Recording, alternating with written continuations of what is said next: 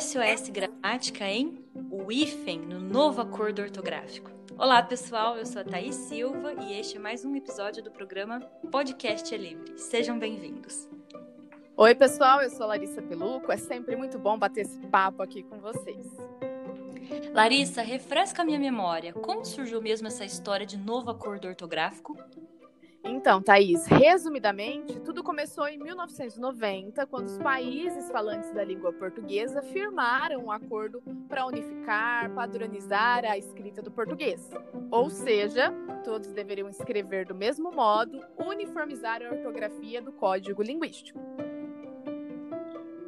Agora, só para lembrar, os países falantes da língua portuguesa são Brasil, Angola, Cabo Verde, Guiné-Bissau, Moçambique, Portugal, é claro, São Tomé e Príncipe Timor-Leste. Isso, esses países formam a comunidade de países de língua portuguesa. Enfim, esse acordão de seguir a mesma ortografia começou a figurar em Portugal já em 2009. Aqui no Brasil foi no governo da presidente Dilma Rousseff, em 2016, que essa nova regra do acordo ortográfico se tornou obrigatória.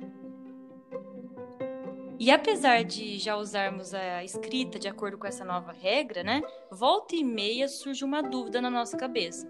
Por exemplo, como que fica o uso do if em segunda-feira, super-homem e bem-vindo? Pois é, o novo acordo ortográfico não modificou a escrita dessas palavras, ela continua igual. O que acontece é o seguinte: quando a palavra tiver prefixos como além, a quem, bem, ex, super, pós, pré, recém, entre outros, porque a lista é grande, a presença do hífen é necessária. Exemplo: recém-formado é com hífen, além túmulo com hífen, ex-marido também com hífen, assim como bem casado e pré-vestibular.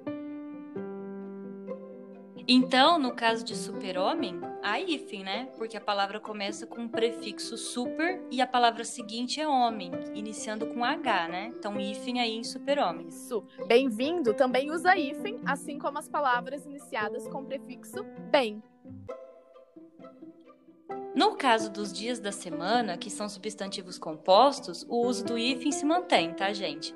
Aliás, aproveito para dizer que o plural de segunda-feira é segundas-feiras, que é outra dúvida que nos acomete de vez em quando, não é, Larissa? Isso, Thaís.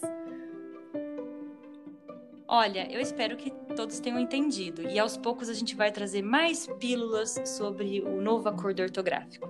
Um abraço a todos e a gente se vê no próximo episódio. Tchau, pessoal. Tchau, tchau, pessoal. Até o próximo.